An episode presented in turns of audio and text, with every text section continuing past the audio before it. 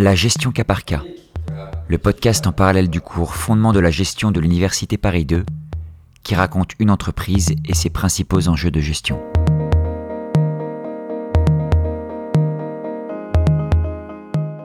Cette semaine, épisode 4. EY, l'hydra de tête.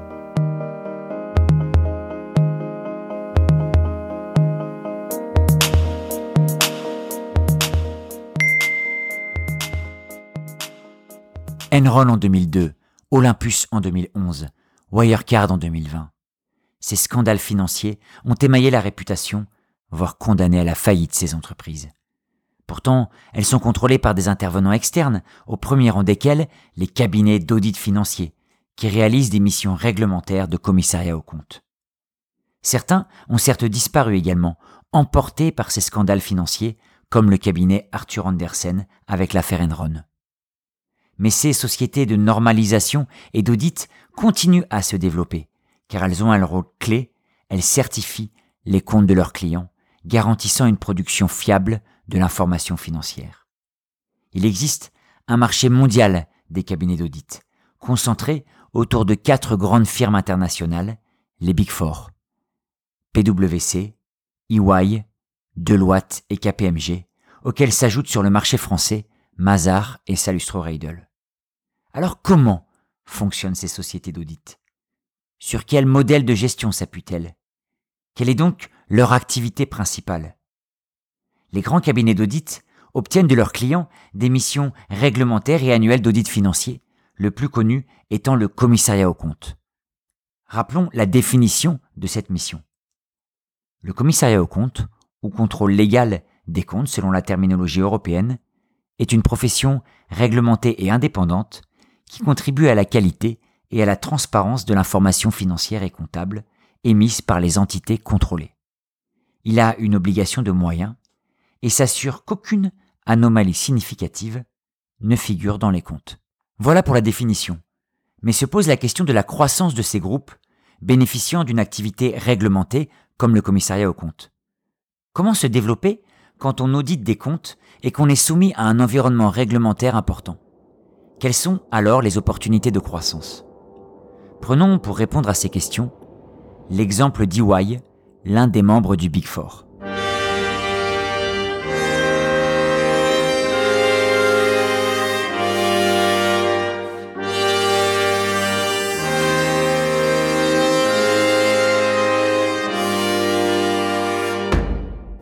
EY est donc une société américaine d'audit et de conseil financier elle résulte de la fusion au début du XXe siècle de deux cabinets.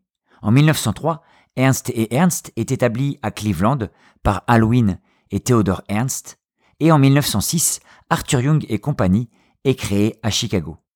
Les deux cabinets se rapprochent rapidement. Puis, le groupe grossit et se structure avec le rachat régulier de plusieurs autres cabinets. Le groupe EY est aujourd'hui composé d'un réseau de filiales à travers le monde qui portent tous son nom. En France, le siège de la société se trouve dans le quartier de la Défense. Qu'on lève les yeux vers le sommet invisible de ce bloc d'acier interminable, ou qu'on aperçoive la fourmilière au pied de cette tour de verre, le visiteur ne peut qu'être pris d'un sentiment de vertige devant cette tour.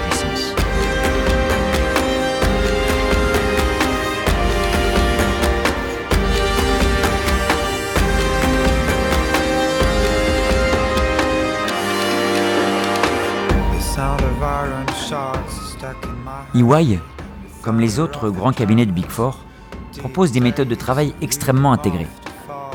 Les missions d'audit regroupent des équipes de plusieurs personnes, chacun en fonction de son niveau d'expertise est chargé d'analyser des postes spécifiques de l'entreprise.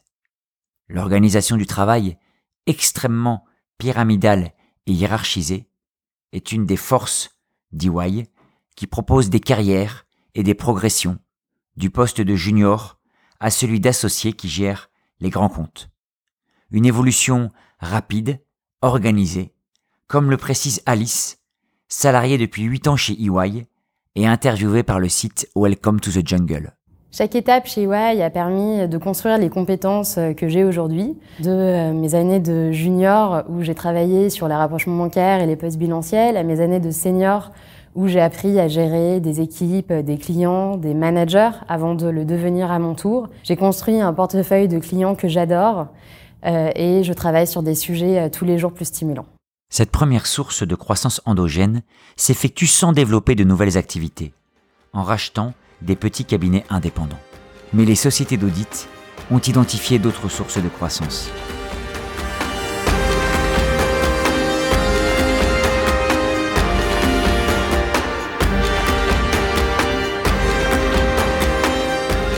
Elles ont très vite compris la place centrale qu'elles occupaient. Le commissaire aux comptes épluche les comptes de l'entreprise et représente un garant externe. En tant que commissaire, il a un droit de regard élargi.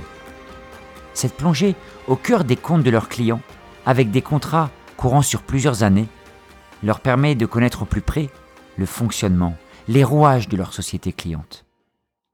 Ces cabinets d'audit ont vu la possibilité d'adjoindre à leur activité réglementaire des missions de conseil. Le groupe EY a ainsi diversifié au fil de son développement ses activités avec la création d'une filiale de conseil. Cette diversification a été dénoncée par les autorités de régulation financière, au motif que le monde du conseil est moins régulé. La frontière poreuse entre deux activités de prestation intellectuelle au service d'une même entreprise cliente pourrait en effet menacer la déontologie propre au commissaire aux comptes. N'oublions pas que dans le mot commissaire aux comptes, il y a commissaire, présumé incorruptible. Or, plusieurs problèmes de conflit d'intérêts peuvent naître lorsque justement des sociétés d'audit font du conseil, et notamment une tendance à juger moins sévèrement certaines pratiques comptables ou financières douteuses pour ne pas perdre de mission de conseil. En 2002, la chute d'Enron vient rappeler cette douloureuse réalité. Certaines pratiques frauduleuses du géant énergétique américain avaient été passées sous silence par son commissaire aux comptes de l'époque, la société Arthur Andersen. La loi de sécurité financière de 2003 en France réagit à cette affaire Enron et encadre encore plus drastiquement les pratiques des cabinets d'audit, leur interdisant d'auditer et de conseiller en même temps une même entreprise. La société EY avait anticipé ce changement de législation et vendu sa branche conseil en 2000. Le cabinet se recentre un temps sur ses activités de contrôle et d'audit. L'évolution de la réglementation fait d'ailleurs bouger à nouveau les lignes dans les années 2010 une réglementation européenne, entrée en vigueur en 2014, interdit des mandats de commissariat aux comptes pendant plus de 10 ans dans une même entreprise et 24 ans pour un co-commissariat aux comptes. Le co-commissariat aux comptes est une spécificité française et signifie que deux commissaires auditent une même entreprise pour encore plus d'indépendance. Cette mesure de réduction des mandats décidée par la Commission européenne vise à apporter plus de concurrence et éviter les risques de collusion. Les premiers effets de cette mesure se font sentir actuellement.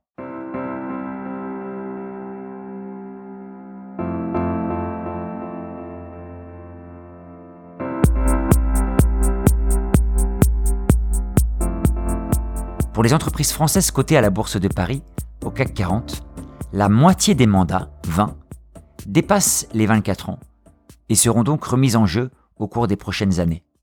Le 17 juin 2020, Renault a d'ailleurs changé son commissaire au compte, choisissant Mazar au détriment d'EY. EY auditait les comptes de Renault depuis 40 ans.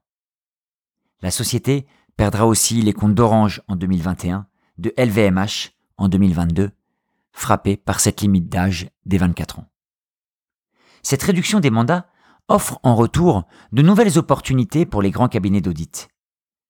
Avec cette rotation, ils peuvent en effet vendre des prestations de conseil aux cabinets qu'ils n'auditent plus. C'est ainsi qu'EY se lance à nouveau depuis quelques années dans le rachat de petits cabinets de conseil pour élargir sa palette de prestations.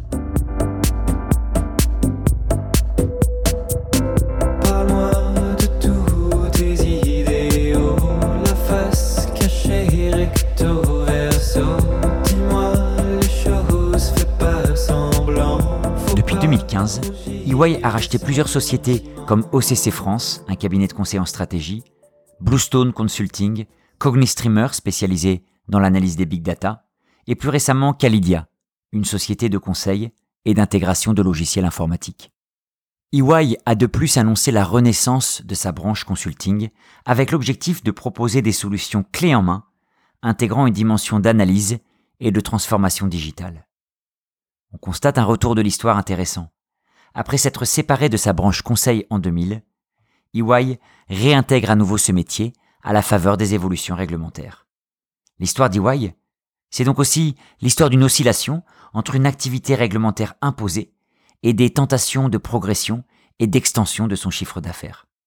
Comme d'autres cabinets d'audit financier, EY doit parfois faire face à des malversations, des dissimulations d'informations. Parfois, l'activité de leurs clients est également particulièrement complexe. Comme le rappelle la réglementation, les sociétés d'audit ont une obligation de moyens et non de résultats. Bref, le métier d'auditeur financier n'est pas simple. L'année 2020 le prouve encore, avec un scandale qui éclabousse EY, un scandale qui risque d'avoir de lourdes répercussions dans un avenir proche. Le scandale de la société Wirecard, qui a éclaté durant l'été 2020. Ce matin à la une, ce scandale financier qui a pris une ampleur inouïe en Allemagne après l'arrestation de l'ex-PDG de Wirecard libéré hier soir euh, grâce à une caution de 5 millions d'euros. On parle d'un scandale historique. De quoi s'agit-il, Christophe? Eh bien, Wirecard, c'est euh, un peu le chouchou de la finance euh, en Allemagne, une fierté nationale. C'est un service euh, de paiement par Internet, sorte de PayPal ou de Western Union européen, si vous voulez. Une start-up qui est née il y a 20 ans et qui est devenue le géant de la fintech. Aujourd'hui, au Wirecard, c'est 6000 salariés, 26 succursales dans le monde. Côté en bourse, ça fait son apparition dans le DAX en 2018. C'est le DAX, c'est l'équivalent du CAC 40. Elle est valorisée jusqu'à 28 milliards d'euros, mais en quelques semaines, tout s'écroule et aujourd'hui, elle ne vaut plus que 2 milliards et sa survie est en jeu. Wirecard, c'est donc l'histoire d'une chute brutale après une success story. Cette société était sur un marché porteur. Elle sécurisait les transactions de ses entreprises clientes, des sociétés commerciales opérant en ligne ou sur smartphone, comme des sites de paris, de réservation d'hôtels, des compagnies aériennes, des pharmacies en ligne, des solutions de transport comme Uber. Marcus Brown, son PDG, a commencé par fournir des services de paiement sur Internet pour des sites web pornographiques et de jeux d'argent, une sorte de Xavier Niel à l'allemande. Depuis plusieurs années déjà, des menaces de fraude avaient été relayées par le Financial Times, sans conséquence, l'autorité de supervision financière allemande, la BaFin, n'ayant rien noté d'illégal. Mais devant les soupçons croissants, en octobre 2019, le conseil de surveillance de Wirecard demande au cabinet KPMG, un concurrent d'EY, de réaliser un audit indépendant pour rétablir la confiance dans la société soumise à de fortes turbulences boursières.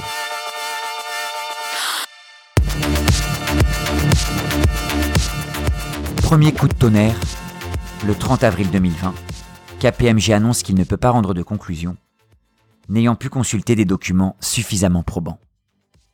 Dans la foulée, en juin 2020, c'est au tour d'EY, le commissaire aux comptes de Wirecard, de refuser de certifier les comptes de la société.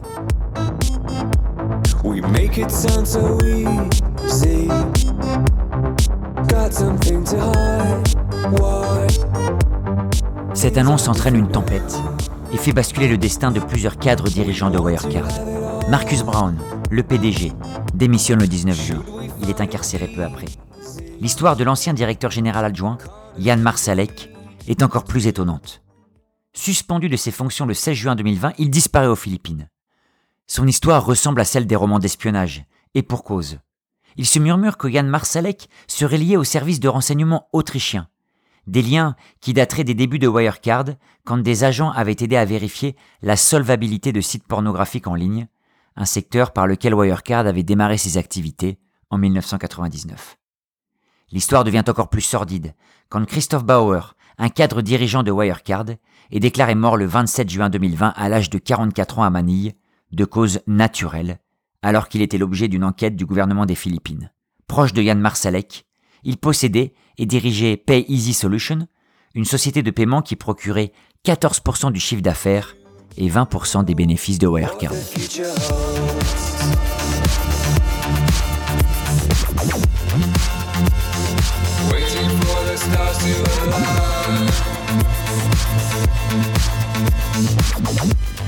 Outre ces péripéties rocambolesques, la chute de Wirecard s'accélère au cours de l'été. L'entreprise reconnaît le 22 juin la perte très probable de 1,9 milliard d'euros aux Philippines. Un pool bancaire refuse alors de renouveler un prêt de 1,75 milliard d'euros, entraînant de facto la faillite de l'entreprise. Le 25 juin 2020, devant l'incapacité d'assurer son financement, Wirecard se déclare en cessation de paiement devant la cour de Munich. Très vite, les regards se tournent vers EY pour trouver des explications à cet effondrement. La société n'est-elle pas chargée de certifier les comptes de Wirecard depuis 2009 Elle aurait laissé passer tant de pratiques douteuses depuis toutes ces années, depuis plus de dix ans maintenant? Plus prosaïquement, certains experts se demandent comment 1,9 milliard d'euros ont pu disparaître de l'activité aux Philippines sans qu'EY ne se rende compte.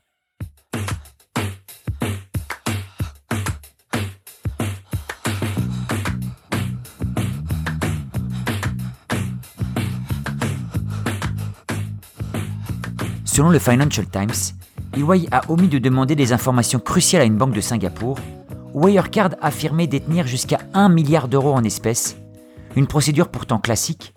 La vérification de dépôts bancaires serait l'une des tâches les plus faciles pour un auditeur comptable, et se fait toujours selon une procédure extrêmement réglementée. EY, commissaire aux comptes de l'entreprise Wirecard, devra expliquer ce fiasco aux actionnaires de l'entreprise qui se sentent lésés dans leur investissement à cause d'une information erronée.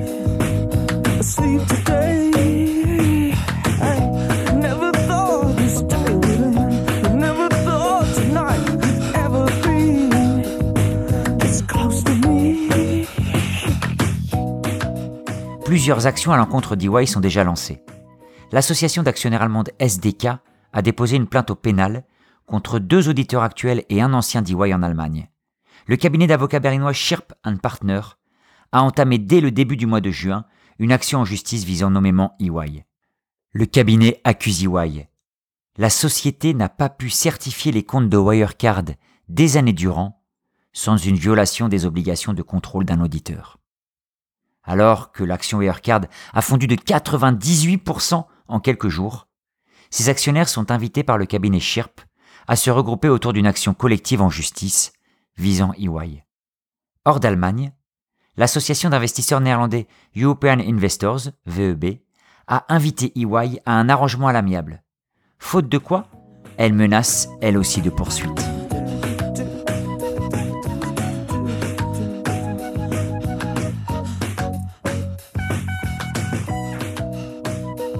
Le ciel s'assombrit pour EY impliqué dans cette affaire Wirecard. EY devrait expliquer pourquoi il n'a pas été en mesure de déceler cette fraude de Wirecard. Est-ce parce qu'elle était trop complexe? Parce qu'EY n'a pas pu avoir accès à certains documents malgré les moyens mis en œuvre? Est-ce pour d'autres raisons moins avouables? Protéger un client en plein développement? Une fintech emblématique attirant facilement des capitaux? Cette histoire n'est pas encore terminée, mais elle est un dernier avatar de l'ambivalence du modèle de gestion des cabinets d'audit, entre respect réglementaire strict et accompagnement de la croissance des entreprises.